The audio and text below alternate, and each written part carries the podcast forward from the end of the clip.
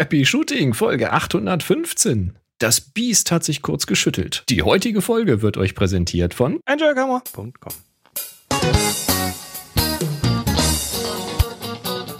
Hier ist eine weitere Ausgabe von Happy Shooting, der Fotopodcast. Ja, moin, lieber Chris. Was macht das Wetter? Was ist das für eine förmliche Begrüßung heute? Guten Morgen, Herr Marquardt. Wie Ja, ist das werte Befinden? Es ist super. Haben Ich- Sie sich die Füße abgeputzt? Ich lass mal George wieder reden. Und hier sind eure Moderatoren, Boris und Chris. Es ist Bonn. Schönen guten Abend. äh, schönen guten Abend zum äh, Fotopodcast Happy Shooting. Wir sind's, der Boris und der Chris.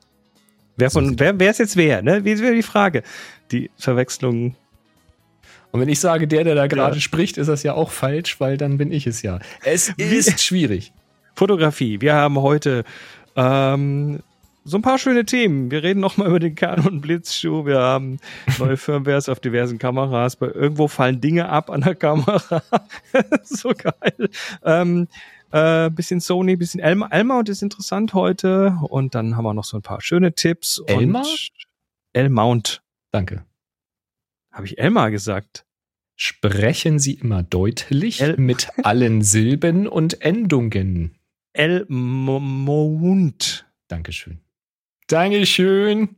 Aber Mein auch Gott, alle äh, verstanden, ja. So. Fa- Fangen wir, fangen wir vorne an. Wir sind, äh, warte mal, die Tafel. Da ist die Tafel, happyshooting.de slash hi. Da dürft ihr Fragen reinwerfen und so Zeug halt, was hier in die Sendung kommen soll. Ähm, und im Kanal dienstags 18 Uhr im HS-eigenen Slack dürft ihr uns hier zu, na, was, ich wollte gerade spammen sagen, nee, ist aber nicht spammen, also zu, zu Texten äh, aushelfen, recherchieren. Das ist eigentlich so die, die Recherchemaschine im Hintergrund. Der, die Fact-Check-Maschine ist das. Mhm. Und ähm, ja, da, äh, da, da geht's live. Dienstags immer live zu und in das happyshooting.de slash hi hat jemand was reingeschrieben und zwar, ähm, wo ist er denn? Äh, Ich weiß es nicht. hier, Es wenn man zur richtigen Episode zufügt, dann kommt's auch äh, da. Egal. Ähm, Moin schreibt Arne, beim Surfen im Internet habe ich was Nettes gefunden in Wetzlar. Wetzlar, kennen wir Wetzlar? Woher kennen wir Wetzlar? Äh, Leica? Ja, richtig. In Wetzlar ähm, gibt Also, es am Ich war Eisenmarkt. da noch nicht, aber ich hörte, dass Leica da sein soll. Da, da sind die, da waren die, glaube ich, auch schon immer fast. Äh, in Wetzlar gibt es am Eisenmarkt einen interessanten Schachtdeckel. Von dieser Stelle hat der Leica-Kameraerfinder Oskar Barnack eines der ersten Bilder mit seiner 35mm Kamera gemacht. Der Schachtdeckel ist extra markiert, sodass man dieses Foto nachstellen kann. Also hier, hier ist, hat er uns eine Webseite, äh, gulligerzreisen.de.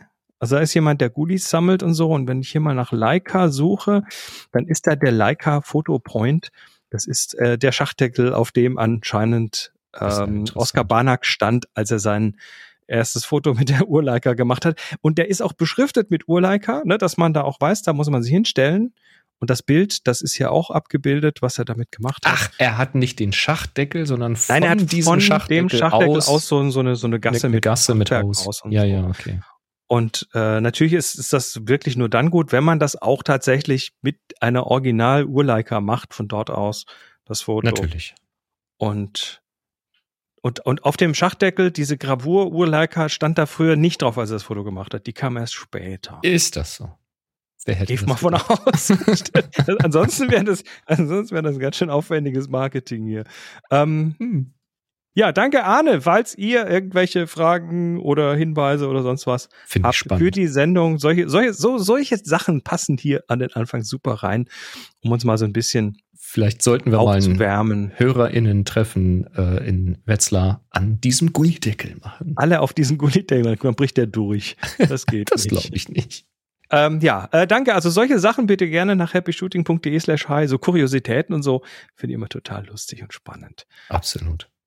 Ja, dann haben wir Geschenke bekommen. Oh, wir sagen Danke. Und zwar haben wir auf Phonic Zeit bekommen. Und zwar, ähm, ich kann leider nicht sehen, von wem. Das ähm, ist immer anonym, wenn ihr spendet. Also wenn ihr wollt, dass euer Name genannt wird oder ein Name genannt wird, dann schreibt den mit in den Kommentar rein. Äh, so kann ich nur sagen, 25 Stunden von Unbekannt. Äh, Hewut steht da. Hewut ist wahrscheinlich ein äh, ein umgangssprachlich für ja gut, äh, mach ich's mal. Haut rein. Danke. Vielen, vielen Dank. Haben wir direkt äh, auch schon gemacht. Und nochmal fünf Stunden von Unbekannt. Man will ja nicht immer nur negativ auffallen. Wer das wohl war? Hm. Hm. Ja, Keine muss, man, Ahnung. muss man bei Auphonic tatsächlich, dass dieser Dialog ist so ein bisschen komisch. Also wenn man ja, dann direkt äh, verwirrend. explizit reinschreibt, dann wird es mhm. ein bisschen schwierig. Aber vielen, das vielen stimmt. Dank. Aber vielen, vielen Dank. Und ähm, wie gesagt, wie viele Stunden, das ist am Ende des Tages eigentlich ziemlich egal. Also wir freuen uns über jedes Stündchen, was ihr uns gebt, weil uns das eben hilft, das hier weiter zu produzieren. Also genau. vielen Dank an dieser Stelle. Ja, und, da, und weil das, und weil, weil wir diese, diese Auphonic-Zeit haben und sie auch für, für jede Sendung verwenden, auch übrigens um die Transkriptionen, die Mitschriebe zu machen, das mhm. passiert dort auch und kostet auch was und da, äh, da, wenn ihr auf, auf happyshooting.de geht, im Player unten könnt ihr ja die Transkription auch mitlaufen lassen. Die ähm, kommt da auch her. Und das klingt ganz toll und das ist alles, äh, ah, ist nicht alles wegen Auphonic, aber Auphonic macht so den Feinschliff am Schluss noch. Ganz genau. Die Kapitelmarken zum Beispiel in das MP3 reinbacken, das macht Auphonic auch. Also es ist schon, ist ein toller Dienst, den wir sehr gerne in Anspruch nehmen. So, wenn du an die letzte Sendung denkst, Oh ja. Was, was, äh, an, an welchen Teil erinnerst du dich ganz besonders? Na, natürlich als potenziell betroffene Person an den Canon Blitzschuh an den Rand, ja. Mhm. Ähm, die haben dann ein Update dazu. Interessant. Der Rolf hat sich nämlich gemeldet. Ähm, Danke, Rolf, übrigens nochmal für das äh, Engagement. Genau, weil er nämlich äh, neben äh, eine R6 auch eine R7 hat. Und dann hat er sich gefragt, was er da jetzt tun kann, denn die R7 hat diesen neuen Blitzschuh auch, mhm. ist aber nicht bei den kompatiblen Bodies aufgeführt in der Liste von Canon. Mhm. Ja, also das Thema war ja. Der, also äh, für den Adapter, die kompatiblen ich Kameras, da wird das nicht aufgeführt. Ich mhm. erkläre noch mal kurz. Also wir, wir hatten äh, das Thema, äh, Canon hat äh, wieder was am Blitzschuh geschraubt und sie haben ihre ja so komische Kontakte reingemacht und wenn man da irgendwie äh, alte Blitze oder nicht nicht ordentliche Blitze drauf schiebt beziehungsweise nicht den Adapter verwendet, dann kann da was kaputt gehen. Und das äh, ja, hat sich dann rausgestellt, der Rolf hat nämlich ein bisschen recherchiert und er sagt, der einzige bisher bekannte Betroffene hatte ein Vorserienmodell von der R6 Mark II. Das war der Michael vom Fotopodcast. Hm, okay. Und Rolfs R7 hat diesen Blitzschuh. Da, da sieht er also mechanisch ähm, nach eigenem Test keine große Chance, dass sich die Kontakte verbiegen. Ja, also Rolf hat an der gut. Stelle ja, irgendwie äh, sieht das gut aus. Also die Canon-Webseite sagt auch, alte Blitze mit neuen Blitzschuh ähm, sollen kompatibel sein.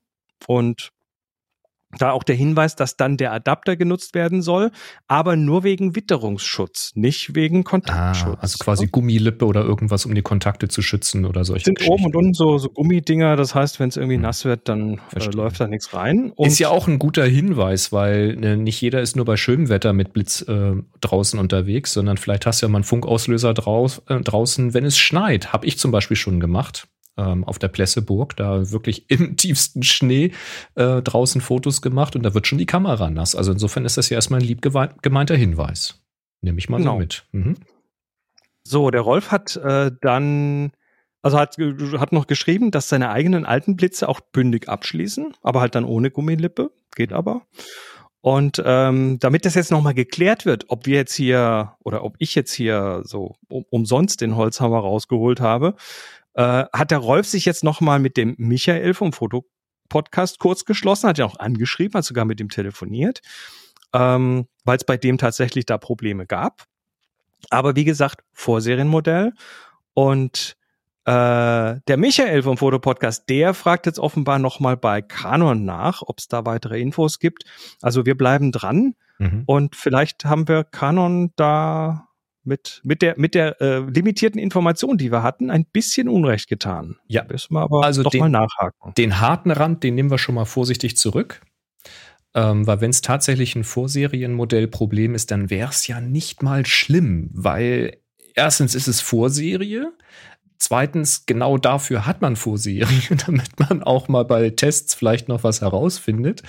Und zweitens kann es eben ja auch einfach sein, dass das schon längst bekannt war und das eben äh, eh in der finalen Produktion dann anders gebaut ist. Und es würde uns ja dann äh, auch noch mal sagen, dass es tatsächlich Unterschiede zwischen Vorserie und Serie geben kann, also auch mechanischer Natur und nicht nur auf Softwareseite.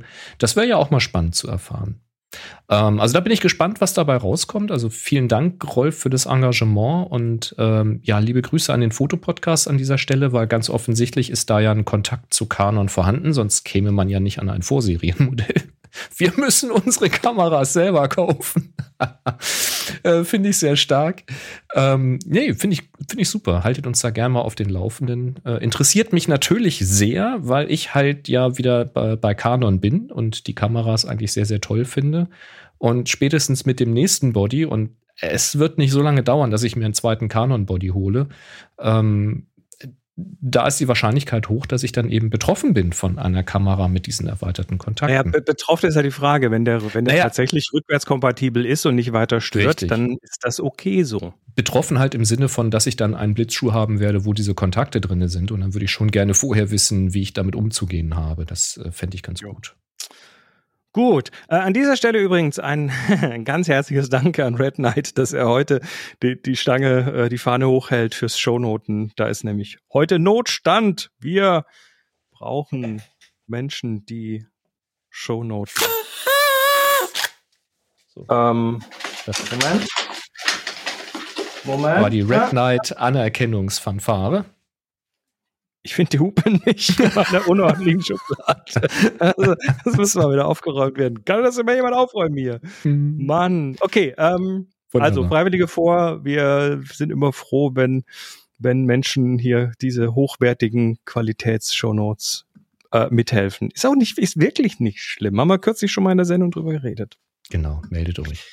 Ist nicht schwierig und äh, Ruhm und Ehre ist euch sicher und auch sonst irgendwie ganz tolle Sachen. Aufkleber gibt es zum Beispiel auch dafür. Apropos auf, du hattest, äh, bist auf ein Thema aufmerksam geworden. Äh, ja, wir, wir, wir wurden letztes Mal nach der Sendung noch aufmerksam gemacht, und zwar von David, der hat äh, uns einen Link geschickt äh, zu einem Petapixel-Artikel. Ähm, es geht um ein Foto, und zwar dieses Foto hier.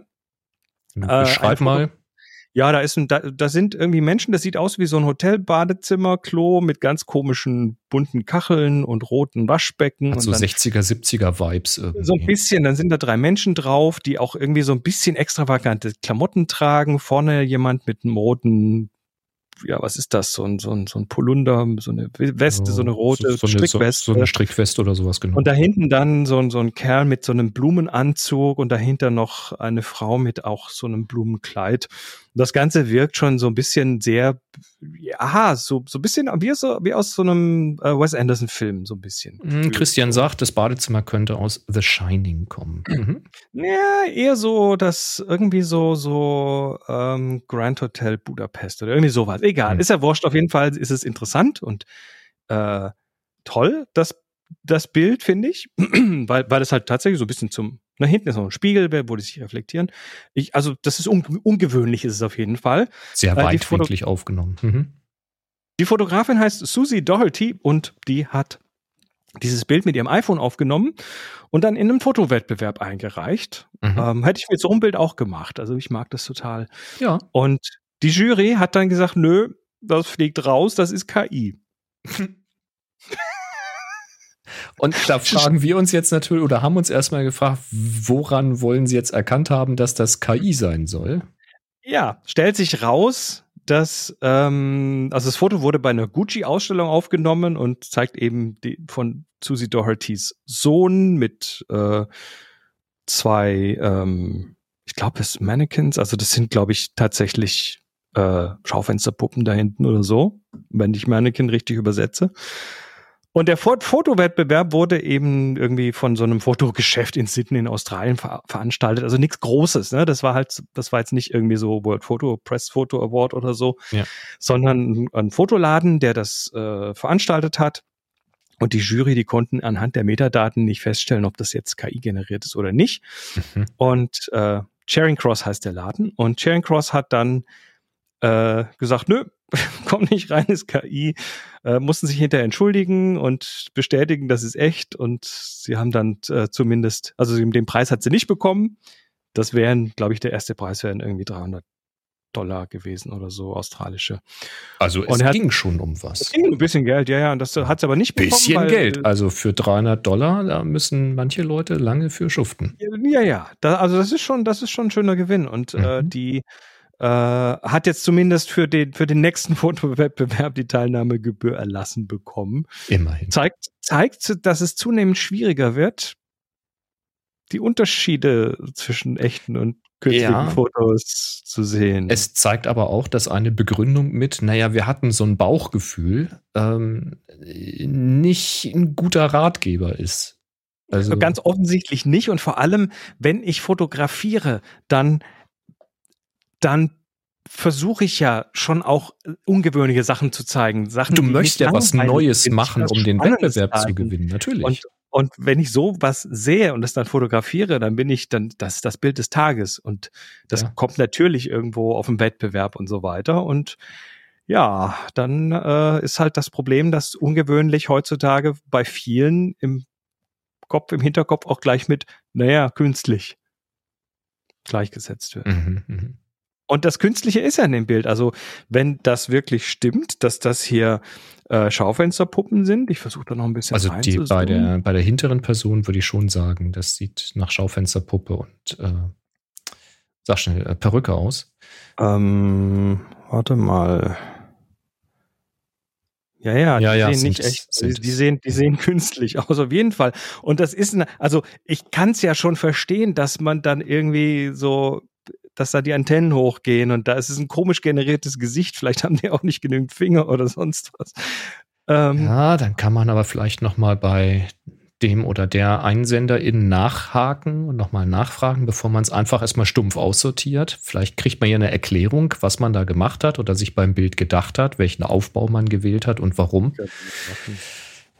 Ach ja, es ist, äh, aber wie du sagst, es zeigt einfach auf, dass es äh, zunehmend schwierig wird. Und ähm, ja, das sind Herausforderungen, die man sich jetzt bei so Wettbewerben einfach stellen muss. Christian hat einen super Tipp. Er schreibt, ich mache mir mal einen elften Finger dran und stelle ein Foto von mir bei einem Wettbewerb rein. ja.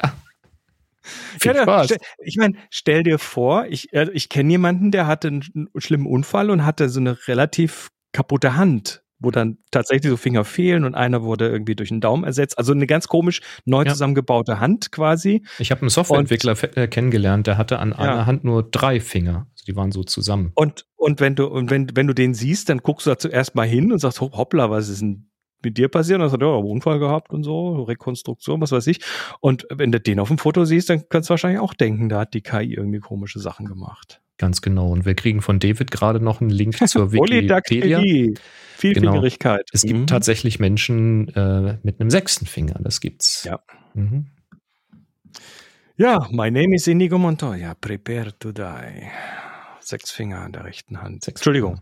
Ist ja, wenn man damit gut umgehen kann und zum Beispiel Klavier spielen lernt, da wirst du halt Dinge tun können, die andere nicht tun können. Ja, das ist ja, ist ja wahrscheinlich nichts Schlimmes, oder? Das tut doch nicht weh. Das ist halt nur auffällig. Wenn, die, wenn der Zusatzfinger wenn richtig die, normal nutzbar ist. Genau. Lasst uns, sollte unter unseren Hörerinnen und Hörern jemand mit Polydaktylie sein, lasst uns mal wissen, ob ihr dann auch irgendwie besser fotografieren könnt damit und so. Ja, also lässt sich der sechste Finger dann individuell steuern? Also dann kannst du diese, diese vielen äh, frei programmierbaren Funktionstasten an den Sony-Kameras irgendwie besser nutzen. Alle auf einmal. Zum Beispiel. Ich finde sowas stark. Ja. Es gibt neue Firmware. Ja, kurze News für alle Nikon-NutzerInnen. Ähm, äh, es betrifft die Z6, die Z7 und zwar jeweils in der Version 1 und 2. Da gibt es nämlich neue Firmware-Updates. Nur kurz, das Detail dann bitte einfach auf der Webseite nachlesen. Und zwar wurde das Individualfunktionsmenü erweitert. Da sind jetzt äh, gibt es andere Funktionen oder weitere Funktionen da drin. Im Systemmenü gibt es eine Funktion für die Sucheranzeigegröße. Wenn es das ist, was ich glaube, dann finde ich das sehr spannend als Brillenträger. Also wenn man das dann vielleicht kleiner machen kann, so dass man, wenn man ein bisschen mit Abstand in den Sucher schaut, dann trotzdem den ganzen Sucher sieht. Das fände ich ja cool. Weiß ich aber nicht, ob es genau das ist.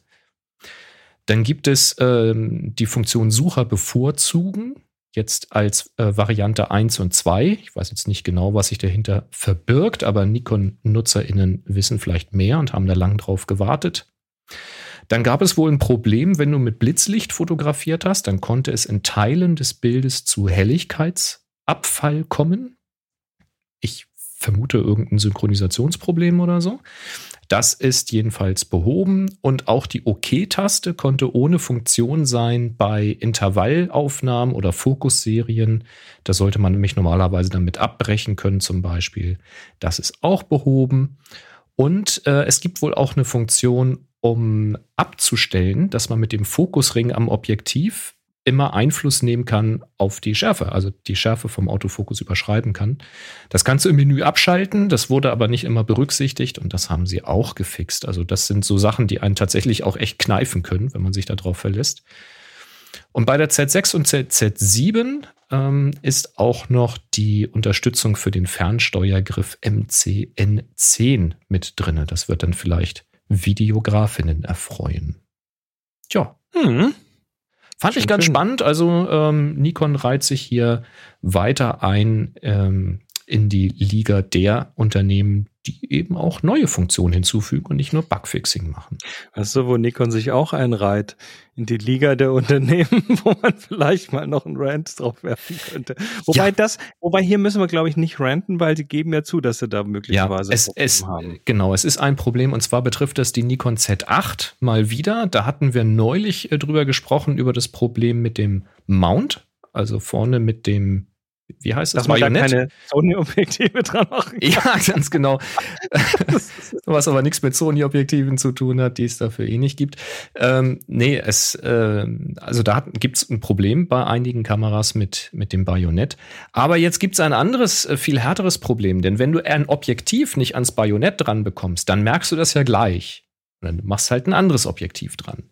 Jetzt gibt es aber ein Problem mit den Ösen, wo du den Kameragurt dran befestigst. Da ist nämlich rechts oben ähm, so eine Metallöse. Das, sowas kennen wir von vielen Kamera- oder ich würde fast sagen von allen Kameragehäusen. Ähm, manchmal sind es Aussparungen ähm, in der oberen Gehäuseplatte und in diesem Fall ist es eben so ein ja, so, so, eine Metallöse, die aus dem Gehäuse rechts an der Seite herausschaut. Nikon hat da so Ösen, Canon hat, also meine zumindest haben so, so eine, so eine äh, leicht breitere mhm.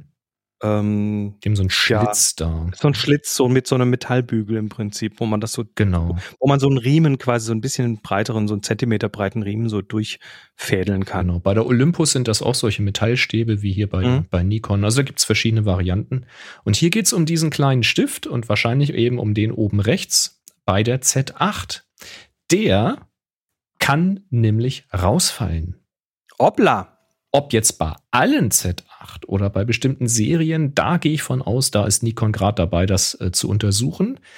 Ähm, und zwar sind jetzt inzwischen, zumindest hier laut diesem Blogbeitrag, drei Fälle bekannt im Internet, die diskutiert werden. Das ist also kein Einzelfall. Und ein Kunde soll auch von Nikon selbst schon die Aussage bekommen haben, das sei ein bekanntes Problem und werde untersucht. Also Zitat, we recognize this matter and are currently looking into it. Also wir, Sie sagen nicht, das ist ein allgemeines Problem, sondern wir Ihnen sind Fälle bekannt, ganz offen. Es ist uns bekannt. Äh, also Fälle, haha, haha. Fälle, Was? verstehst du? Fälle. Also die Kamera so. fällt dann runter. Ja, Fälle. Und das ist halt auch tatsächlich passiert bei einem User, weil ich meine, du hast da den Gurt dran, die Kamera hängt an diesem Gurt, du verlässt dich da drauf und jetzt reißt diese Öse aus dem Gehäuse. Was macht die Kamera dann? Knall macht die dann. Ähm, und der Betroffene, um den das hier geht, der hat dann auch wirklich eine defekte Kamera gehabt und sein Backup-Body war auch gerade in Inspektion. Das heißt, er musste erstmal, was haben sie geschrieben, 200 Meilen fahren, um die Kamera, äh, seine andere, seine Backup-Kamera wieder das abzuholen. Nervt aber, das nervt aber. Und dann wieder zurückfahren, um sein Shooting äh, zu vollenden. Alter Schwede. Äh, nicht so schön. Ähm, wenn man sich das anguckt, dann sieht man, dass dieser, diese Metallöse, die außen aus dem Gehäuse rausguckt, die ragt halt in Form eines Metallstiftes in das Gehäuse rein. Und dieser Metallstift, der in das Gehäuse reinragt, der hat selbst noch mal ein Loch. Und die Vermutung ist jetzt, dass durch dieses Loch im Kameragehäuse irgendein Bolzen oder irgendwas gehen müsste oder dass, das, verankert werden dass das irgendwo am Rahmen verankert ist in irgendeiner Form. Und jetzt ist entweder diese Verankerung nicht ähm, montiert gewesen, dass es also schlicht fehlt und damit dann also nur an der Schweißnaht äh, vom Gehäuse hält. Ähm, oder aber innen drin ist irgendetwas gebrochen. Also irgendjemand schrieb auch, dass also hörbar etwas kaputt sei in der Kamera. Vielleicht ist also wenn die Kamera gebrochen. beim Schütteln klappert, dann, mhm. wenn da drin was rumklappert, dann würde ich spätestens. Da wird irgendwas gebrochen sein. Und jetzt ist natürlich Frage. die Frage, wie ist das da intern befestigt? Ähm, jetzt würde mich schon, also ich bin schon fast neugierig, mal irgendwie zu suchen, ob irgendjemand eine Kamera mal aufgemacht hat, so eine Z8. Also irgendwelche Fotos von der Werkstatt wie iFixit oder ähnliches ähm, wie ist denn das da drinnen eigentlich ähm, mhm. konstruiert? Weil wenn dann ein Metallstift durchgeht, dann kann, also der sollte nicht brechen können. Wenn das nur mit einem Kunststoffstift befestigt ist, schwieriges Thema. Eigentlich, also das muss schon bombensicher sein, weil du hast da eine mehrere tausend Euro teure Kamera mit dem potenziell noch mal mit dem potenziell noch einen richtig teuren Objektiv dran. Also da kannst mhm. du zwischen fünf und 20.000 Euro alles irgendwie mit dir rumschleppen an diesen Ösen, die müssen fixen. Erinnert mich, erinnert mich an meine 5D Mark II Geschichte 2009, wo ich, äh, als ich die neu hatte, unterwegs war und da war ein langes Objektiv dran, irgendein, mhm. ich glaube das 35 bis 350 damals und äh, damit ich nicht den Mount so stark belaste, habe ich es an der an dem Objektiv gehalten, ne? so mhm. einfach so, wie man es halt so hält, habe ich das getragen, so neben mir und plötzlich fällt das der Body runter auf die Straße. Vom Objektiv ab. Vom Objektiv ab, bom, bom, bom, bom, so, war Gott sei Dank nichts kaputt. okay. ähm, hätte es auch nicht mehr zum ich erinnere mich dunkel, ja. können, weil ich kurz danach dann in den Himalaya gefahren bin. Und ähm, das war tatsächlich so, dass du, wenn du das irgendwie ein bisschen komisch gehalten hast, dass dann der Entriegelungsknopf an der Kamera so leichtgängig war, mhm. dass sich das hat lösen können. Weil das war vorher natürlich dran. Ich habe Fotos damit gemacht. Wäre nicht gegangen, wenn das Objektiv nicht auch nicht dran gewesen wäre. Und dann habe ich online gesucht, also erstmal Canon Bescheid gegeben. Die haben abgestritten. Ja, die, äh, kann ja nicht sein und so. Mhm. Ähm, oder wir sind nicht schuld quasi. Und dann habe ich online gesucht und dann waren auch tatsächlich zwei andere Fälle noch, die das auch oder ein, also einer ganz sicher und einer so halb irgendwie. Ähm, und das ist aber nirgendwo hingegangen. Also Canon hat das nie zugegeben. Hier sagt Nikon zumindest, oh ja, mh, hm, shit, haben wir gesehen, wir gucken mal rein. Mhm. Und äh, aber mich erinnert das daran, weil plötzlich rappelt dir da sowas runter und das. Wobei da bist du halt gegen eine Entriegelung gekommen, die es ja aus gutem Grund auch gibt. Ja, aber die so. nicht so mal eben losgehen nee. darf. Und ich glaube, dass die ja. späteren Mark IIs auch dann eine, eine, eine stärkere Kann sein, dass der Federdruck dann. Na, aber nichtsdestotrotz bist du halt an der Entriegelung gekommen. Das ist dann halt doof, aber mein Gott, wenn man entriegelt, entriegelt man. Aber dieser Stift, ja. an dem der Gurt hängt, der hat keine Entriegelung. stell dir, ja, ja, aber stell dir vor, du hast irgendwie, was weiß ich, beim Auto kommst dumm an die Motorhaube und dann plötzlich geht ja. die aufwärmende Fahrt oder so. Ja, ist so. Natürlich. Na gut, also sie, sie sind dran und äh, hoffen wir mal für Nikon, dass das jetzt nicht irgendwie. Das hoffe ich. Ist. Und ähm, ich kann jetzt nur den Tipp weitergeben an alle Nikon Z, äh, Z8-NutzerInnen. Ähm, benutzt mal, bis das geklärt ist, nicht die Halteöse am Body, weil das potenziell erstmal gefährlich ist. Ähm, nutzt entweder unten das Stativgewinde. Es gibt ja verschiedene Gurte wie so ein Black Rabbit oder ähnliche, die sich unten äh, ins Stativgewinde befestigen lassen. Das ist eine Variante. Oder verwendet eine Bodenplatte oder das Stück vom L-Winkel Da gibt es eben, äh, oder die meisten haben das und ansonsten sucht mal eine. Es gibt diese Bodenplatten, die dann eben so eine Aussparung haben, so ein Schlitz, ähm, der eben fest vergossen ist mit der Bodenplatte und die Bodenplatte hängt dann ja wieder mit der Schraube unten drinne.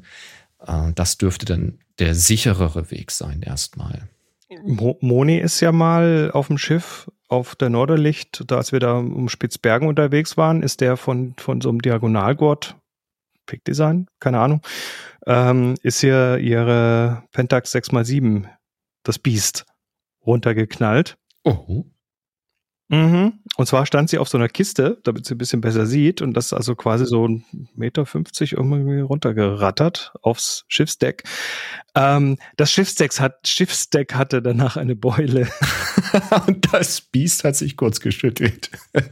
Ungefähr. Nee, es war, es war schon ein bisschen was, aber das hat, hat dem Schiff hm. genauso wehgetan wie der Kamera. Zum, zum, ja. zum Thema schwere, große Kameras. Naja, muss man immer gucken. So. Schön. Gucken kann man auch bei Fujifilm. Ich, ich, ich dachte erst so, hä, die Meldung hatten wir doch erst kürzlich. Ja, und zwar, es gibt eine Sonderedition zum Jubiläum von Disney, 100 Jahre Disney. Aber diesmal nicht von Leica, sondern von Fujifilm. Von Leica hatten wir die Meldung schon, ne? limitierte Auflage, 500 Stück. Ja. Also von Leica eine Q2 mit, mit hier speziellem Aufdruck und so weiter, eben genau. Disney-Zeug drauf. Und äh, X100V. Bei Fujifilm ganz ähnlich, genau. Die haben die X100V gewählt, sehr beliebte Kamera, schwer zu kriegen und ähm, haben da auch eine 100 Jahre Disney Sonderedition gemacht, ganz ähnlich wie bei Leica. Auch hier der Body eben dann nicht in Schwarz oder Silber, sondern eben ja so Papierweiß und dann eben Schwarz-Weiß bedruckt mit ja, alten Disney Motiven. Leica ist noch so ein bisschen noch so ein bisschen luftiger. Das von Fuji ist mehr so, wir tun alles drauf, was wir können. Ja, ja, bei Keinen Fuji, Whitespace. Bei Fuji mehr so ein Wimmelbild, ne, mit Donald, Minnie, Mickey, Pluto, alles drauf, Schriftzug. Ähm, genau. Finde ich aber gar nicht mal Mickey Maus, genau. Genau, und bei Leica sind es, glaube ich, auch neuere Zeichnungen und hier sind es halt die alten Zeichnungen. Genau. Sehr schön, kann man machen. Ähm, es ist tatsächlich exklusiver als bei Leica. Ich meine, das muss man auch erstmal schaffen. Und zwar bei Fujifilm limitiert auf 100 Stück, nicht 500 mit, Stück. Mit, mit, gebrandetem Gurt und mit gebrandetem Ganz genau. Halter. Und, und, und du kriegst es nur in Hongkong. Das heißt, da sind jetzt einige wirklich schon drauf und dran. Ich habe da schon äh, Threads gelesen nach dem Motto, ey, du bist doch in Hongkong, meinst du, die verkaufen pro Person auch mehr als eine? So kannst du nicht. Ich gebe dir auch noch was drauf. Also es gibt schon Sammlerkreise, die da hinterher sind. Äh, das Ganze fällt bei Fujifilm zusammen mit Fuji, mit einem Fuji, ich baue es doch gerade auf, äh, mit einem Fujifilm ähm, Jubiläum, nämlich 55 Jahre Fuji Photographic Equipment Company. Das heißt, die haben beide Jubiläum und es ist die erste Zusammenarbeit von Fujifilm mit Disney. Also alles sehr besonders für Sammler, sehr interessant. Und neben diesem Gehäuse mit den Zeichnungen ist eben eine handgefertigte Holzkiste dabei, sehr schön gemacht. Ähm, auch so mit, mit so changierenden Holzfarben, äh, so, so Zebra-Look-mäßig. Sieht sehr, sehr stark aus, wie ich finde. Ähm, Lederetui mit Fujifilm und Disney-Logo. Es ist ein Kameragurt mit Branding und eben eine Metalldaumenstütze mit Branding dabei. Ganz, ganz schick. Und jetzt fragt man sich, 100 Stück exklusiv für, diese Doppel, für dieses Doppeljubiläum nur in Hongkong zu erwerben. Was muss man denn dafür wohl auf den Tisch legen? Und oh Wunder, es sind 1700 Euro so etwa 15.000 Hongkong-Dollar. Was und, kostet das Flugticket? Und damit sogar im Augenblick günstiger als die reguläre X100V in Hongkong. Was? Ja, da habe ich auch geguckt. Also es ist kein Aufpreis für diese Sonderedition. Finde ich stark, kann man mal machen. Vor allen Dingen vor dem Hintergrund, dass ein Teil des Erlöses, und da geht man schon von einer ganz ordentlichen fünfstelligen Eurosumme aus, ähm, an Hong Kong Community Chest geht. Und das ist so eine Charity-Organisation, die sich äh, um Kinder und Jugendliche kümmert in Hongkong. Äh, Finde ich also eine ganz tolle Sache. Also man hätte ja auch einen ordentlichen Aufpreis draufballern können, um das dann an die Charity zu geben, aber nein. Ich kann mir, ich kann mir eigentlich nur vorstellen, dass die sich gedacht haben, ja, die Leute haben jetzt alle ihr Pulver für die Leica, die Disney Leica ver, verballert und jetzt hat keiner mehr Disney Geld übrig und deshalb machen wir da jetzt mal keine Experimente, sonst bleiben wir nachher auf den Dingern sitzen und kriegen die nicht los. Weiß ich nicht. Also also wenn ich das so richtig interpretiere im Netz, dann sind die Leute ja schon hinter der normalen X100V her, weil ja. die wohl schwer zu bekommen sein soll. Und jetzt hast du so eine Sammleredition von 100 Stück. Ich glaube, auch wenn sie einen doppelten Preis genommen hätten, ich glaube nicht, dass sie Schwierigkeiten gehabt hätten, die loszuwerden. Dann gibt es so eine, so, eine, so eine Schlange wie bei irgendwie bei Apple, ne? Früher, so, ja. Zweimal, zweimal um den Block oder so. Nun gut, wir werden sehen. Wahrscheinlich demnächst bei eBay ab 10.000 Euro oder so, keine Ahnung. Wahrscheinlich wird das so sein, ja.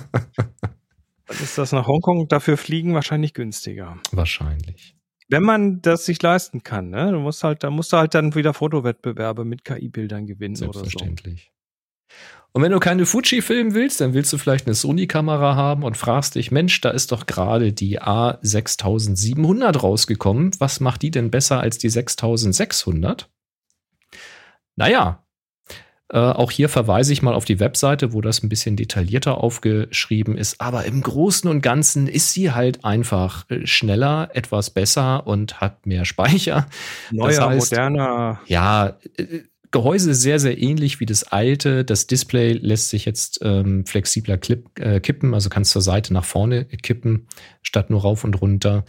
Ähm, der Autofokus soll besser geworden sein, also eine größere Fläche mit mehr Fokuspunkten auf dem Niveau der A7R5.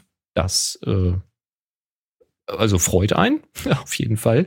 Video 4K macht sie dann jetzt bis 120 Bilder die Sekunde statt 30, also alles etwas besser.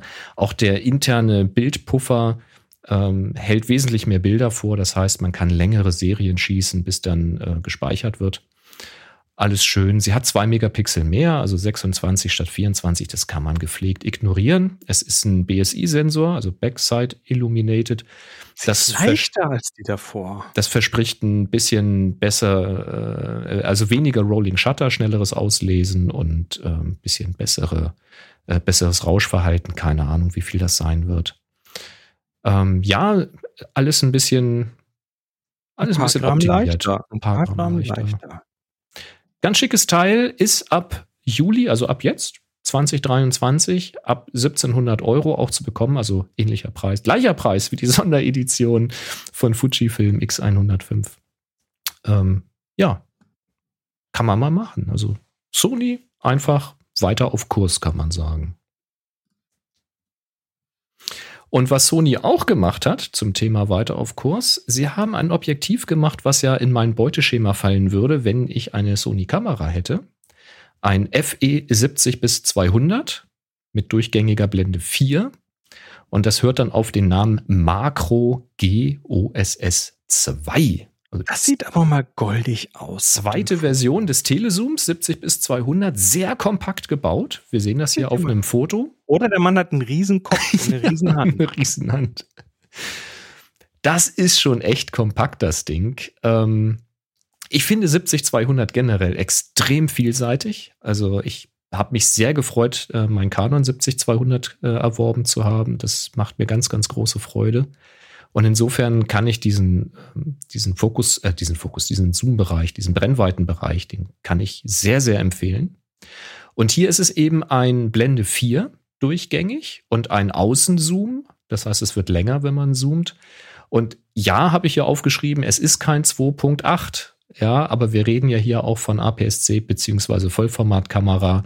Und da kann man auch mit Blende 4 freistellen, wenn man mal ehrlich ist. Und wenn man keinen AB-Vergleich hat, ist das wäre auch nicht so handlich geworden. 2.8 wäre dann wieder größer, schwerer und so weiter, denn wir reden hier tatsächlich von einem Gewicht von nicht mal 800 Gramm, 794 Gramm. Der Vorgänger hatte noch 840, was auch schon nicht besonders schwer ist, aber unter 800 Gramm das finde ich cool. Sony macht alles leichter gerade. Alles und leichter. Und, und, es ist kürzer, klar, weil es jetzt ein Außenzoom ist. Das heißt, du kannst es, wenn du es ähm, auf 70 Millimeter ziehst, dann natürlich kürzer kriegen. Da reden wir hier von knappen 15 Zentimetern. Ähm, der vorher hatte irgendwie fast 18 Zentimeter, also doch mal einen Zacken kürzer. Filtergewinde ist bei 72 Millimeter geblieben. Also wer jetzt schon Filter dafür geholt hat, ähm, in diesem Bereich, kann die hier weiterverwenden. Die Abbildung soll sich äh, verbessert haben gegenüber dem Vorgänger. Das Auto, äh, der Autofokus soll schneller geworden sein. Es ist die Rede von vier Motoren in zwei unabhängigen Gruppen. Das haben wir jetzt schon von anderen Objektiven auch bei Canon gehört, dass die mit zwei Motoren, also mit zwei verstellbaren Bereichen arbeiten, weil sie dann einfach sehr, sehr schnell sein können und eben unabhängig voneinander. Das wirkt sich wahrscheinlich auf die interne Berechnung aus, was man da so machen kann. Und auch während man zoomt, soll der Autofokus arbeiten. Das ist natürlich auch dann spannend, gerade bei Video, denke ich mal. Und äh, das Ding ist quasi makrofähig, denn ähm, du hast eine Naheinstellgrenze, die liegt äh, bei 26 bis 42 Zentimetern, also sagen wir knapp 30 bis etwa 40 Zentimeter. Und wenn du da noch die 15 Zentimeter Objektiv abziehst, dann bist du schon ganz schön nah dran. Und da kriegst du eine Abbildung von äh, 1 zu 2. Das ist schon sehr groß. Und ähm, das ganze Ding ist noch kompatibel mit Telekonvertern und damit kriegst du dann eine Abbildung bis 1 zu 1 hin. Also wirklich äh, krasses Makro. Finde ich stark, sehr vielseitig. Und für die Bedienung fährt äh, Sony auch richtig auf. Das fand ich schon mal geil. Auf dem Workshop habe ich mal jemanden mit äh, so einem Sony-Objektiv gesehen. Zum einen hast du vorne, also rings ums Objektiv verteilt, sind so drei Fokushaltetasten. Ich glaube, die kannst du auch noch programmieren, bin ich ganz sicher. Also je nachdem, wie du die Kamera hältst, hast du immer vorne Zugang zu einem Knopf, der in deiner Nähe ist. Ähm, und dann hast du jetzt fünf Bedienschalter an diesem Objektiv. Du, du, kennst diese Schalter, wo du auf Autofokus manuell oder Stabi ein- und ausmachen kannst und solche ja. Geschichten. Hast du hier auch. Du hast den AF-MF-Schalter, also Autofokus aktivieren oder eben nicht. Dann gibt es eine Funktion bei dem Objektiv, ein Fulltime Direct manuell Fokus. Ist wahrscheinlich, dass du permanent eingreifen kannst manuell in das Fokusgeschehen. Das kannst du am Objektiv mit einem Schalter ein- und ausschalten.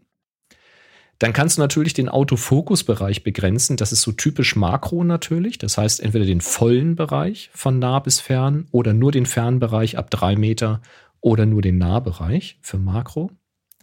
Dann hast du einen Schalter, um den Bildstabi mal generell ein- und auszuschalten und darunter einen Schalter, um dann den, Out äh, den, den, den Bildstabi äh, zwischen Modus 1, 2 und 3 zu wählen. Also ich sage mal so, das Ding blind zu bedienen erfordert ein bisschen Einarbeitung.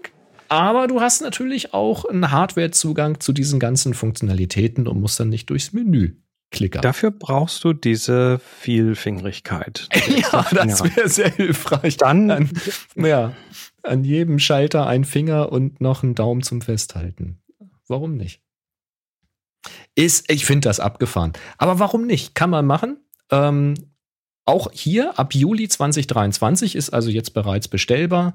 Äh, Kosten liegen um die 2000 Euro. Und man erwähnt extra, dass eine Streulichtblende, eine Stativstelle und ein Front- und Rückdeckel dabei ist. Das muss man ja heutzutage alles dazu sagen. Bei Canon zahlt man ja alles extra. Nein, stimmt nicht. In der Preisklasse ist das alles dabei. Ähm, also 2000 Euro. Und da habe ich erstmal gedacht, ja, aber wir reden immer noch vom Blende 4 Objektiv. Das finde ich jetzt preislich nicht so weit weg von den 2.8ern. Und dann habe ich mal recherchiert.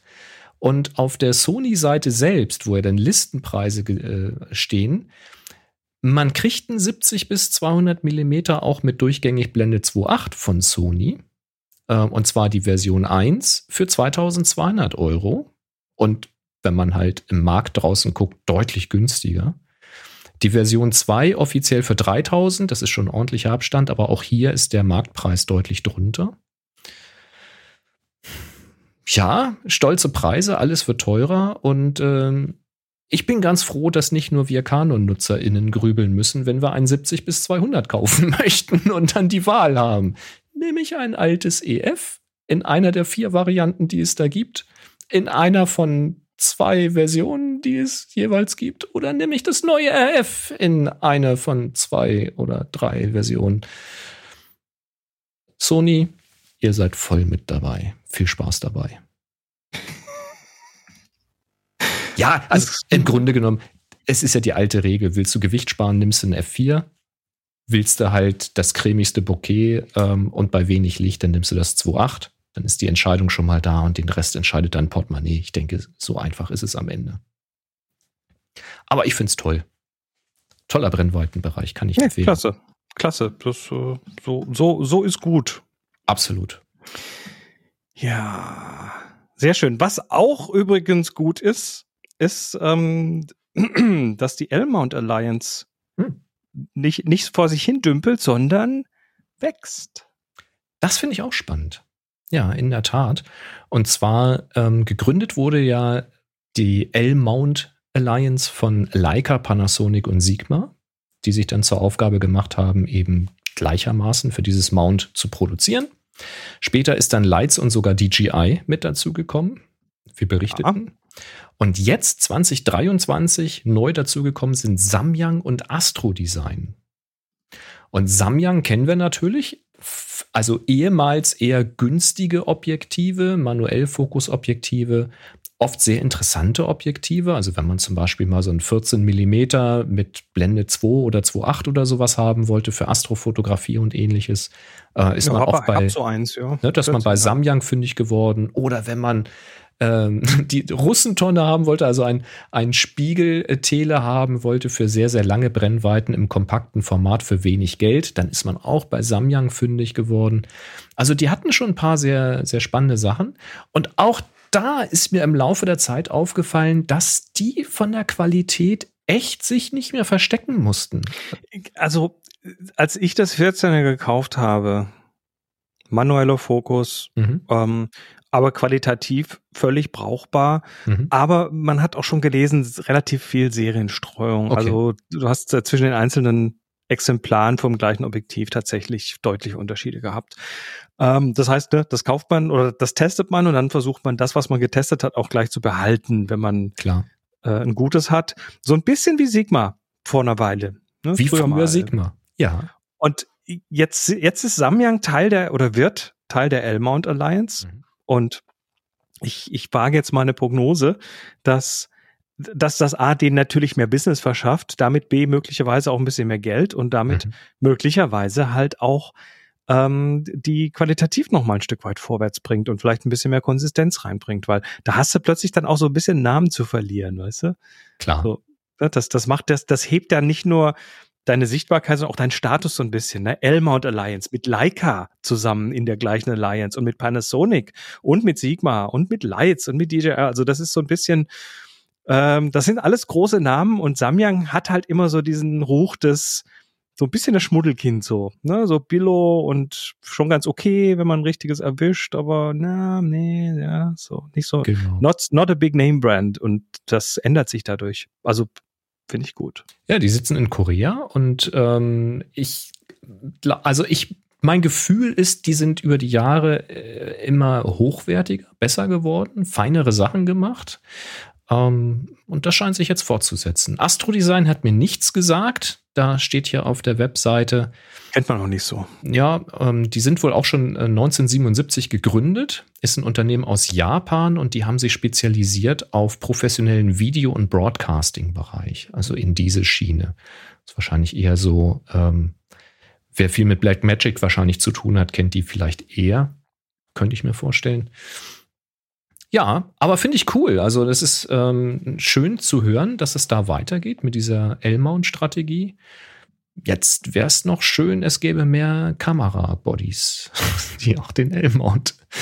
Äh, ich könnte mir vorstellen, dass da auch, also wenn, wenn Samyang da tatsächlich auch ein bisschen mehr Preisdruck reinbringt in diese L-Mount-Geschichte, dass dann möglicherweise halt auch mehr Leute jetzt Richtung L-Mount gehen und sagen, hey, finde ich cool, dass das vielleicht auch wieder dazu führt, ähm, dass sich da ein bisschen die, die Kameras verhäufigen.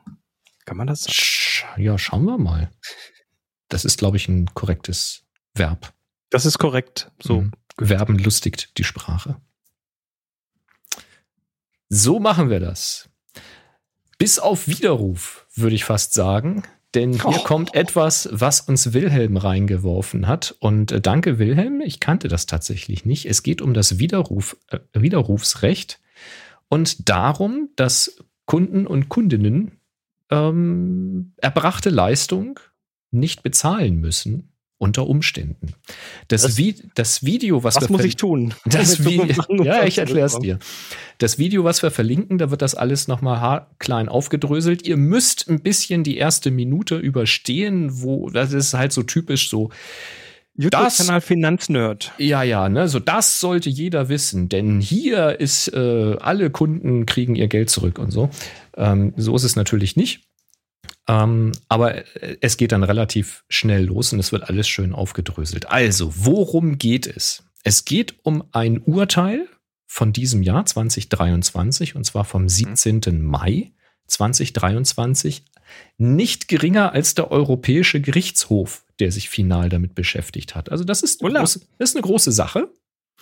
Und das ist ein Urteil, wo hier auch der Wilhelm, schrei äh, Wilhelm schreibt, das könnte eben auch Hochzeitsfotografinnen betreffen ist also durchaus von Bedeutung. Und zwar, es geht um Leistungen, Hand, also in diesem konkreten Fall um eine handwerkliche Leistung, nämlich Elektroarbeiten, die vor Ort beim Kunden mündlich beauftragt wurden. Und dann wurde diese Leistung erbracht, also Elektroleitungen neu gemacht. Und dann hat der Kunde nach der erbrachten Leistung den Auftrag widerrufen. Weil er hat ja auch vorher keine Widerrufsbelehrung bekommen, also kann er ja jederzeit widerrufen. Und dann hat er widerrufen und dann ging das vor Gericht und tatsächlich ähm, hat der Europäische Gerichtshof dann entschieden, dass der Verbraucherschutz vorgeht und in diesem Fall der Kunde widerrufen kann, auch nach erbrachter Leistung und er kein Geld zu bezahlen hat und auch die Installation halt bestehen bleibt. Also kostenlose Leistung. Ja, also. Das, das spricht sich dann aber in den in den ortsansässigen Handwerker-WhatsApp-Gruppen rum. Der Mensch kriegt nie wieder einen Handwerker. So, da kommt äh, das, da, da kommen wir gleich mal dazu. Also, was ist jetzt das Problem gewesen? Das Problem ist, wenn du, also wenn du, ähm, wenn du Unternehmer bist oder Selbstständiger bist und dein Auftrag außerhalb deines Unternehmens, also per Telefon, per E-Mail oder vor Ort beim Kunden erteilt wird, dann musst du den Kunden über sein Widerrufsrecht belehren. Also Achtung, hier ich kein Anwalt, kein Jurist, ich gebe nur wieder, was ich hier gehört habe und gelesen habe. Also du musst den Kunden über das Widerrufsrecht belehren, am besten schriftlich. Was heißt am besten? Du musst das schriftlich tun und du musst dir vom Kunden bestätigen lassen, dass du es auch getan hast. Also der Kunde muss das am besten zusammen mit dem Auftrag unterschreiben. Und dann hast du die Kopie oder das Original und kannst das nachweisen, dass du den Kunden darüber belehrt hast. So. Tust du das nicht, und jetzt wird's heiß, tust du das nicht, dann hat der Kunde nicht nur ein 14-tägiges, einen 14-tägigen Widerrufsrecht, Was sondern bei Online-Abschlüssen ja normal ist. Genau wenn du das äh, so festlegst, sondern der Widerruf äh, kann dann ein Jahr und 14 Tage nach Beauftragung erfolgen, also auch mhm. rückwirkend, und zwar auch nach erbrachter Leistung. Und das ist jetzt natürlich ein heißes Eisen, weil wenn man jetzt etwas beauftragt, also zum Beispiel jetzt für uns Fotografinnen, ein Shooting, ein Hochzeitsshooting oder sowas, habe ich jetzt ja gerade gemacht. Wenn das Hochzeitspaar jetzt meint, oh toll, da können wir ja noch Geld sparen, ähm, ich habe ja von Boris gar kein Widerrufsrecht unterschrieben. Na dann widerrufe ich doch mal den Auftrag. Die Bilder kann ich ja behalten, die sind ja schon gemacht, nicht wahr? Und dann muss ich die Kohle zurückzahlen. Und das wäre gar nicht so lustig. Ähm, das ist technisch möglich nach diesem Urteil. Das heißt, ähm, das sagt er auch im Video, das soll jetzt kein Aufruf sein an alle äh, VerbraucherInnen, das jetzt auch zu tun, sondern dieses Urteil und das Gesetz dahinter soll ja den Verbraucher schützen. Also wenn dir halt irgendwie im NEP irgendwas aufgeschwatzt wird oder so etwas, du sollst ja geschützt werden. Und äh, es ist nicht dazu gedacht, UnternehmerInnen oder Selbstständige in den Ruin zu treiben oder äh, für Kundinnen sich irgendwelche Leistungen zu erschleichen. Also die Faustformel sollte hier lauten, seid kein Arschloch bitte. Seid's kein Orsch. Und es wird in der Regel ja auch nichts passieren. Und ich denke mal, äh, wie du schon sagst, wenn jetzt die Leistung ordnungsgemäß erbracht wurde und keine Schäden entstanden sind und man nicht irgendwie im Stress mit dem Handwerker ist, dann gibt es ja keinen Grund, das zu tun. Und wenn du das halt tust, weil du halt ein Arsch bist und weil du die Leistung erschleichen willst, weil der hat ja nicht nach Gesetz gehandelt, ja, dann kann ich das ja machen. So ist ja mein gutes Recht. Ähm, dann könnte es halt auch relativ schnell passieren, dass sich so etwas rumspricht. Also ich will jetzt nicht behaupten, dass äh, UnternehmerInnen so etwas wie schwarze Listen führen oder dass die sich vielleicht innerhalb eines gewissen Aktionsradius auch teilweise persönlich kennen und mal zum Bierchen treffen und dass da vielleicht auch mal Namen fallen. Das will ich ja gar nicht sagen. Ich will halt nur sagen, dass das vielleicht auffallen könnte, wenn es dann immer schwieriger wird für bestimmte Personen, noch irgendeine Leistung zu bekommen. Ähm, oder andere Dinge passieren. Das wäre natürlich dann auch nicht so schön. Ähm, trotzdem das ist erstmal eine wichtige Information an alle da draußen, wenn ihr selbstständig seid oder ein kleines Unternehmen habt. Bedenkt das vielleicht mal ähm, für den Fall, dass ihr vielleicht doch mal an irgend so jemanden geratet ähm, oder vielleicht auch mal ein Problem habt, weil vielleicht hat man ja wirklich mal ein Problem, verschuldet oder unverschuldet ist dabei ja völlig egal. Und dann gerät man im Clinch aneinander. Ich hatte auch mal eine Kundin, mit der ich äh, sehr aneinander geraten bin. Das ging dann hinterher auch nur noch über Anwälte, die Gespräche. Und wenn du so jemanden hast und der dann halt Gebrauch von solchem Recht zieht und du musst dann plötzlich wegen irgendeiner Nichtigkeit einen Batzen Kohle zurücklegen, äh, das kann sehr schnell sehr unangenehm werden. Und deswegen also der Tipp, der auch im Video genannt wird, Widerrufsbelehrung, aushändigen, unterschreiben lassen und äh, alles ist gut. Ähm, und das ist relativ einfach sogar, weil das ist ja nicht weiter kompliziert. Ist ähm, zum Beispiel die Seiten äh, der IHK im Internet, die bieten solche Muster an. Da kann man das äh, sich dann auf sein Gewerbe eben anpassen. Und im Grunde genommen ist es relativ simpel, weil soweit ich gesehen habe, im Widerrufsrecht, da steht eben was von den 14 Tage Frist nach äh, Beauftragung, wo zurückgetreten werden kann, dass eben äh, bei Widerruf auch eine Rückzahlung drin ist. Also wenn du schon irgendwelche Anzahlungen geleistet hast oder irgendwelche Dinge äh, geliefert wurden oder so etwas und für die Lieferung bezahlt wurde, dass du das eben auch wieder erstattest. Und das ist ganz wichtig. Wenn nämlich vereinbart ist, dass die Arbeiten schon beginnen sollen innerhalb der Rückruffrist, also quasi wenn schon innerhalb dieser 14 Tage mit den Arbeiten begonnen wurde, dann sollte in, diesem, in dieser Widerrufsbelehrung eben auch drin stehen, dass dann die erbrachte Teilleistung auch zu zahlen ist. Da gibt es dann entsprechende Formulierungen dafür. Weil sonst erstattet ihr das nämlich auch. Ähm, das mal so als Tipp. Ich werde es wahrscheinlich weiterhin nicht tun für das, was ich mache. Ich habe da bisher keine schlechten Erfahrungen gesammelt. Das heißt nicht, dass ich die jetzt sammeln möchte. Aber ich glaube, dass das äh, bei mir bisher einfach auf gutes Vertrauen ähm, beruht, wenn ich irgendwelche ja, Aufträge bekomme. Und, und nochmal, du bist halt Mitglied einer Community und der Kunde, der sich so arschig verhält, ist auch Mitglied einer Community und das spricht sich rum. Ja, es könnte passieren. Ja, ich meine, das dann ist, will keiner mehr mit dem irgendwas zu tun haben. Ist jetzt Fertig. beim Hochzeitsauftrag vielleicht dann auch egal, weil dann haben sie ja im Zweifel die Fotos. Ähm, ja. Und wenn sie dann die zweite Hochzeit nicht bezahlen, also es ist schwierig, äh, kann natürlich passieren, muss aber nicht. Ähm, aber ja. Hm. Aber es gibt ja auch Leute, die andere Aufträge machen, ähm, eher so Business-Jobs machen, irgendwelche. Also habe ich ja auch ab und zu mal Firmenporträts oder sowas. Da muss ich mir das schon überlegen, ähm, wie ich da vorgehe. Wobei das hier bezieht sich halt darauf, dass es Verträge mit Privatpersonen sind. Also wenn du von Business zu Business machst, dann gelten ja sowieso wieder andere Regeln. Ähm, aber ja, schaut es euch gerne mal an, lest euch das Urteil gerne durch. Wir verlinken äh, sowohl das Video als auch das Urteil. Und dann, ja, toi, toi, toi.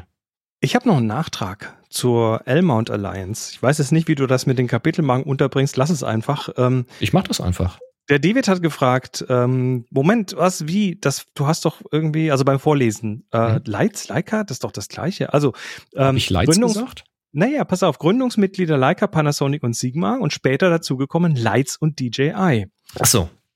Ja, und äh, das ist, hä, Moment, Leica Lights ist doch das gleiche. Nein, äh, ja und nein. Also ähm, Leica ist das, was man kennt. Und mhm. dann gibt es noch die Ernst Leitz Wetzlar GmbH. Mhm. Und die ist, so viel ich weiß, eine, eine Abteilung oder ein Bereich von Leica, separater Bereich von Leica.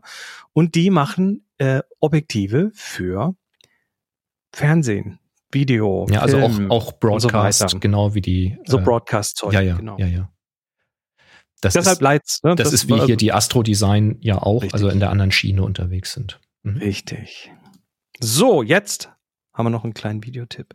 Oh. Ähm, und zwar bin ich da ähm, mal wieder bei, bei Vox, VOX, nichts mit dem deutschen Sender zu tun. Ähm, Vox Media, mhm. wo wir ja schon mal so ein paar fotorelevante äh, Videos gebracht haben, bin ich jetzt über eines äh, gestolpert. Und zwar geht es da um den Einsatz von Miniaturen in, im Film. Und da ganz konkret bei Wes Anderson.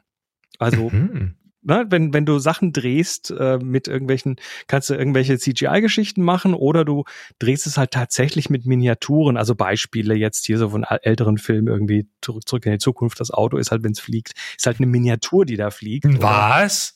Oder, oder die Kids bei E.T., die vom, vom Mond da mit dem Fahrrad durchfahren, sind halt Miniaturen. Also Filmtricks halt, ne, mit echten, mit echten Sachen, die in klein. Ich hätte gedacht, äh, die sind vor Bluescreen gefahren oder so. Ja, schon, aber Miniaturen halt. Okay, wusste ich Ist nicht. ja egal, ne? Also auf jeden Fall äh, ist das so ein, so ein Interview und auch ein bisschen hinter die Kulissen schauen, wie denn jetzt so verschiedene Sachen als Miniaturen gebaut werden. Du hast halt bei Miniaturen tatsächlich noch eher eine, äh, ja, so, also es, es wirkt einfach oft echter. Mhm. Und ähm, also Miniaturen heißt, die Dinge sind dann teilweise schon so relativ groß noch, aber halt nicht so groß wie das Original.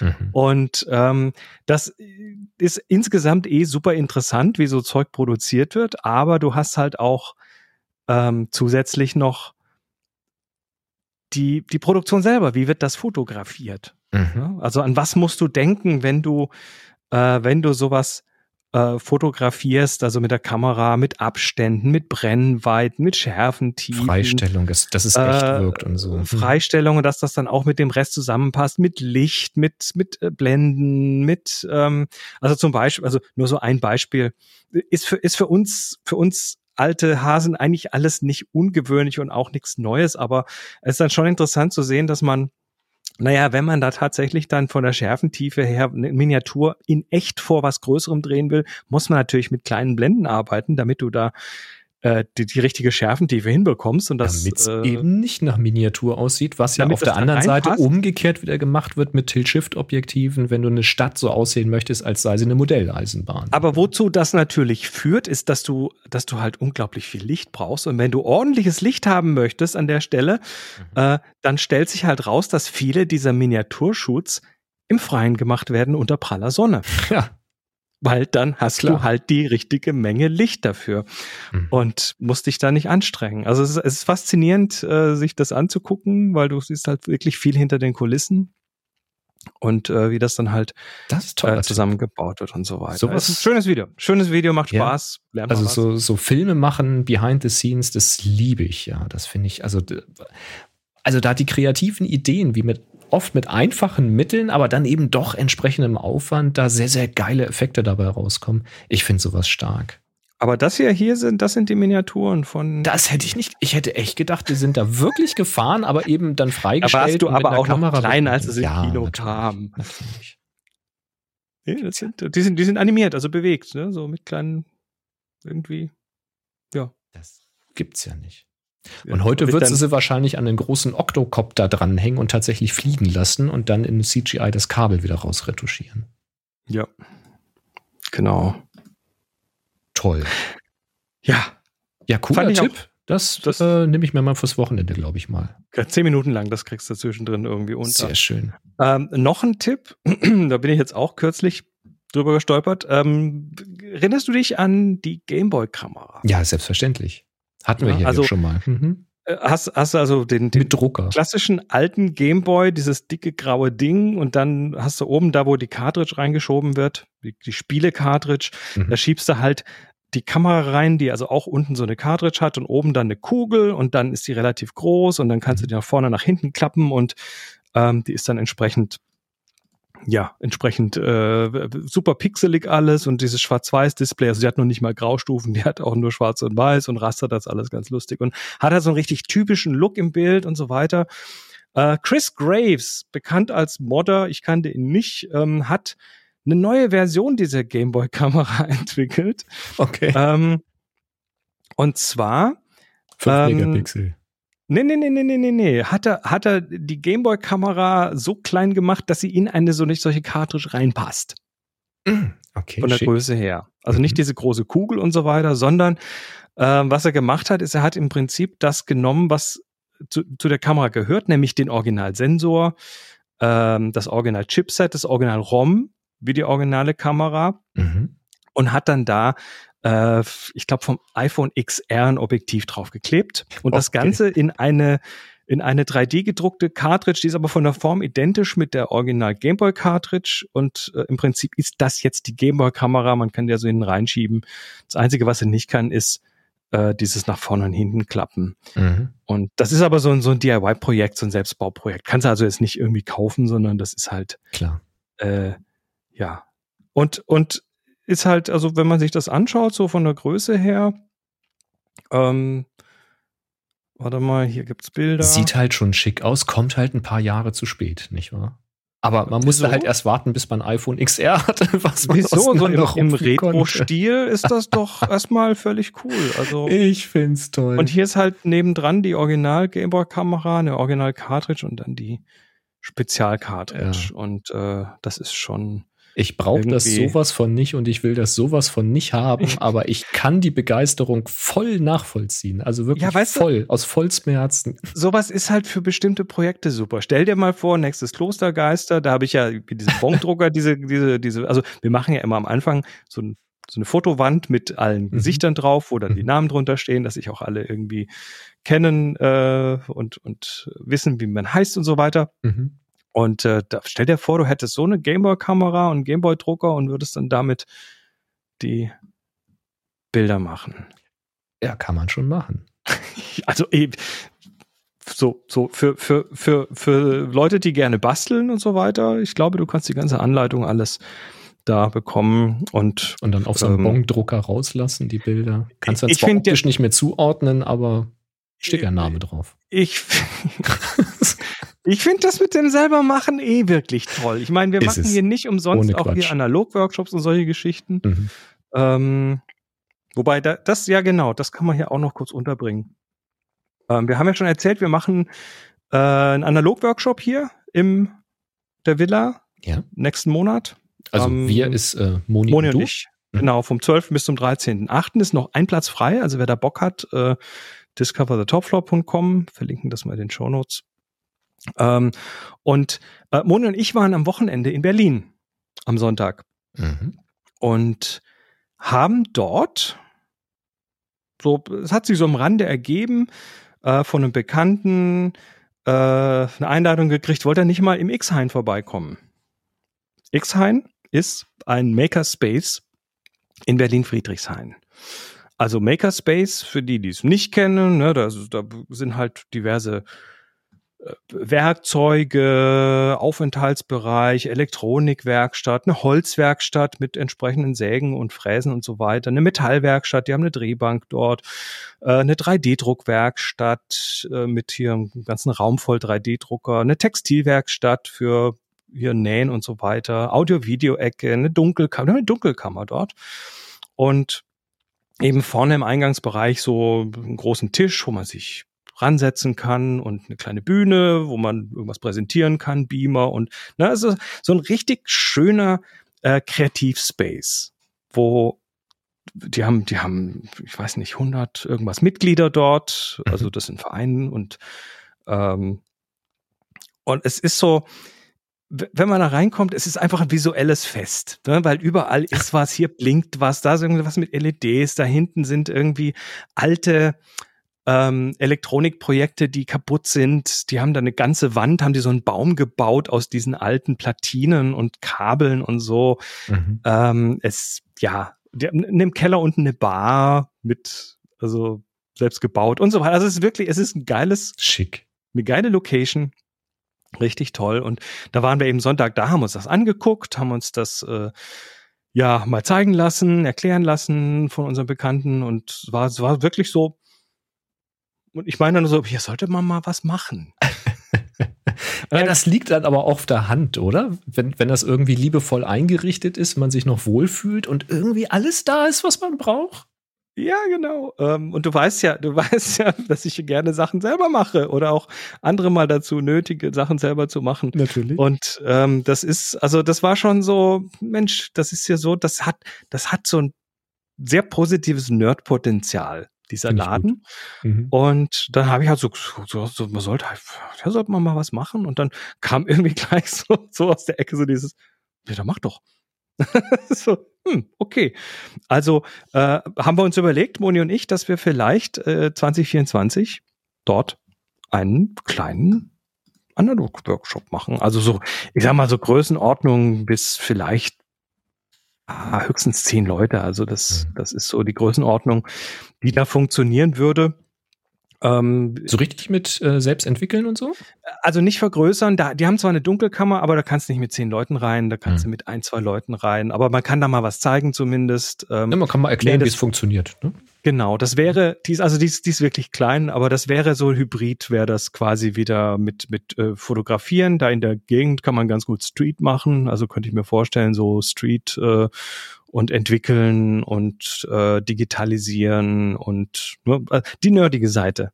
Also so bisschen Technik mit mit äh, Copystand und abfotografieren und scannen und da mal alles so äh, so durchziehen. Also von der Einführung in die Filmentwicklung so, soll natürlich Anfänger geeignet sein.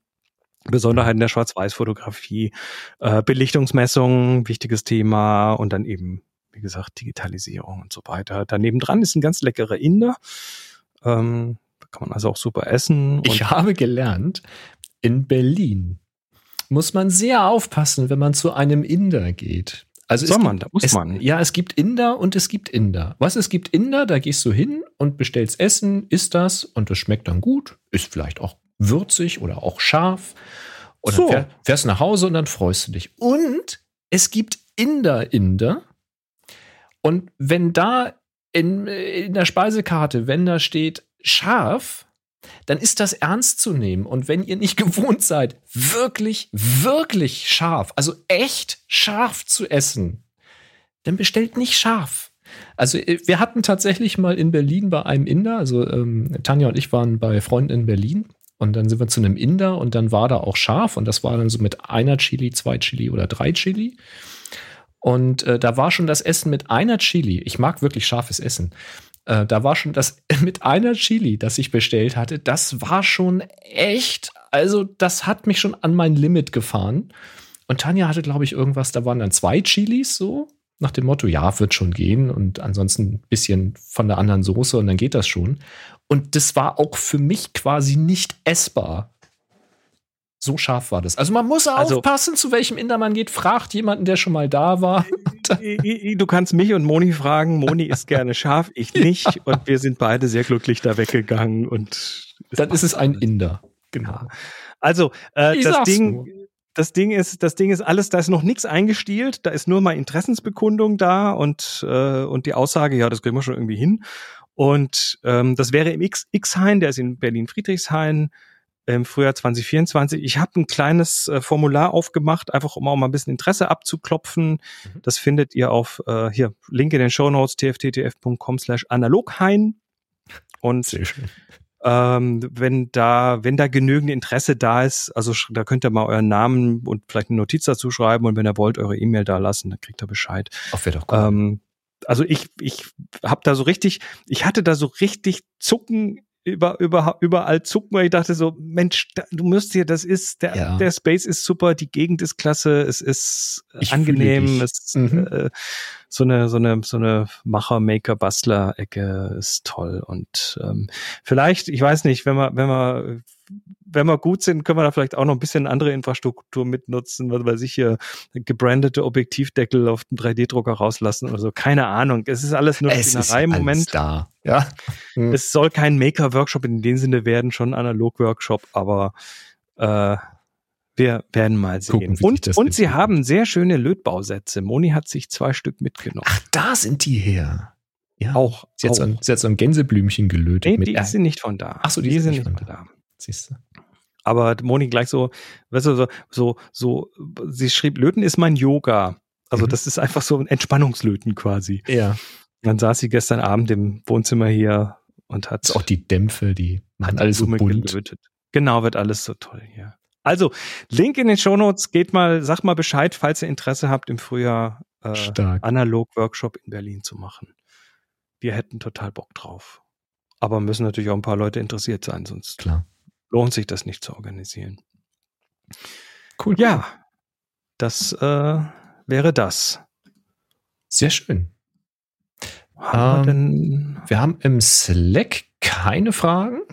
Ähm, aber wir haben hier noch äh, Nee, nee, Fragen haben wir, nee, Fragen haben wir keine mehr. Also hier nochmal der Hinweis. Solltet ihr mal uns irgendwelche Fragen stellen wollen für die Sendung, mhm. ist Sommer, ne? Man merkt das Sommerloch. Da sind die Leute halt irgendwie lieber am Grillen und so.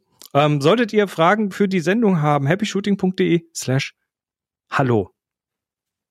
Da könnt ihr Sachen reinpusten und dann macht's hier plopp und dann liegen die bei uns im Redaktionssystem und finden dann ganz leicht ihren Weg in die Sendung happyshooting.de slash mhm. hallo oder hi. Geht alles. Genau. Ja, herrlich. Ja, da übrigens auch gerne Video oder Audio dranhängen. Mhm. Das ist so ein Attachment-Knopf und das. Traut ist, euch. Traut euch, genau. Ihr Feiglinge. Äh, wir haben. genau. HörerInnen beschimpfen, immer gut. Äh, genau, so machen wir das. Und äh, nee, wir, wir haben aber noch zwei Termine bekommen. Das finde ich wiederum ding, klasse. Ding, ding, ding, ding. Den Terminkalender. Ding, ding, ding, ding, ding, ding. Und zwar äh, anonym eingereicht ein Termin äh, vom 7.7. bis zum 24.9. diesen Jahres im Semper Depot in Wien. Was sagtest du? Ganz grade? schön lange. Ganz schöner Zeitraum. 24.09. Ja, ist noch ein bisschen. Äh, Im Semper-Depot in Wien ist eine Ausstellung von Steve McCurry oder über Steve McCurry. Das Lebenswerk von Steve McCurry ist so außergewöhnlich, dass wir ihn dass wir für ihn eine neuartige Präsentation seiner Bilder erfunden haben. Dabei sind großformatige und hinterleuchtete Bilder zwischen zweimal drei Meter und viermal sechs Meter zu sehen. Wow. Im Semper-Depot, dem ehemaligen Hoftheater Kulissendepot, werden 100 dieser Ikonen der Fotografie in überdimensionaler Größe auf mehreren Ebenen schweben und die BetrachterInnen wie in einem Kaleidoskop der Farben auf eine verdichtete Weltreise mitnehmen. Mhm. Das stelle ich mir so abgefahren vor. Abgefahren. Zweimal drei ja. und viermal sechs Meter große Bilder, die da in der Luft hängen. Ach, ja, cool. und hinterleuchtet. Holy shit. Ähm, ja. Also Steve Sehr McCurry schön. bekannt, ne? Ähm, Afghan ja, Girl oder so. Genau, das ist so das, das Titelbild, was er dann ja auch nochmal aufgenommen hat, äh, als sie älter war. Ähm, und viele Reisefotografie natürlich und so, ja. Ja, und dann hat der Jürgen uns noch eine ähm, ich, ich versuche gerade zu lesen, was das ist, aber das, das, war, das, das ist so komisch umgebrochen. Ist das Naturkundemuseum Reutlingen? Da steht aber Naturkunde Mus, Eum Reutlingen. äh, ja, das, das Na Na Naturkunde Mus, Mus Eum Reutlingen. Mhm. Äh, Wer kennt es nicht? Auch eine Ausstellung vom 23.06. bis zum 22.10.23 Wasser, wie es unsere Erde formt. Das Naturkundemuseum Reutlingen präsentiert die Sonderausstellung Bernhard Edmeier Wasser, wie es unsere Erde formt. Entwickelt hat die Ausstellung der erfahrene Fotograf und Geologe Bernhard Edmeier mit seiner Partnerin Dr. Angelika Junghüttel. Für seine Naturfotos war Edmeier mit seiner Mittelformatkamera in vielen Teilen der Welt unterwegs. Thema Wasser bis zum 22.10. im Naturkundemus Eum Reutlingen. Ja. Natürlich. Und auch ihr äh, könnt uns Termine reingeben auf happyshooting.de slash Kalender und da findet ihr auch Termine, die andere da eingetragen haben. Genau. Wir sagen Dankeschön. Die aktuelle ja. Aufgabe läuft. Ähm, das ist die Aufgabe Sommerhitze mit dem Tag HS Juli. Und die läuft noch bis zum 17. August 2023. Freuen wir uns über rege Teilnahme. Wir werden dann am Ende auch wieder einen Gewinn von Enjoy Your Camera verlosen. Genau. Ähm, der uns freundlicherweise von denen zur Verfügung gestellt wird. Und GewinnerInnen für die Strandaufgabe HS Juni wird es dann voraussichtlich nächste, nächste Woche, Woche geben. Genau, werden wir nächste Woche ermitteln und Die Jury, die Jury hat schon ausgewählt und nächste Woche gibt es dann die Preise und die Verlosung. So. Ganz genau. Das war's aber jetzt. Ich muss noch Tomaten gießen. Euch wünschen wir was. Ja, dann. Macht es gut. Bis zum, Bis nächsten, zum Mal. nächsten Mal. Dienstag. Drei? Wir behalten eine Öse übrig, würde ich sagen. Ne? Drei, zwei, eins. Happy Shooting. Happy Shooting.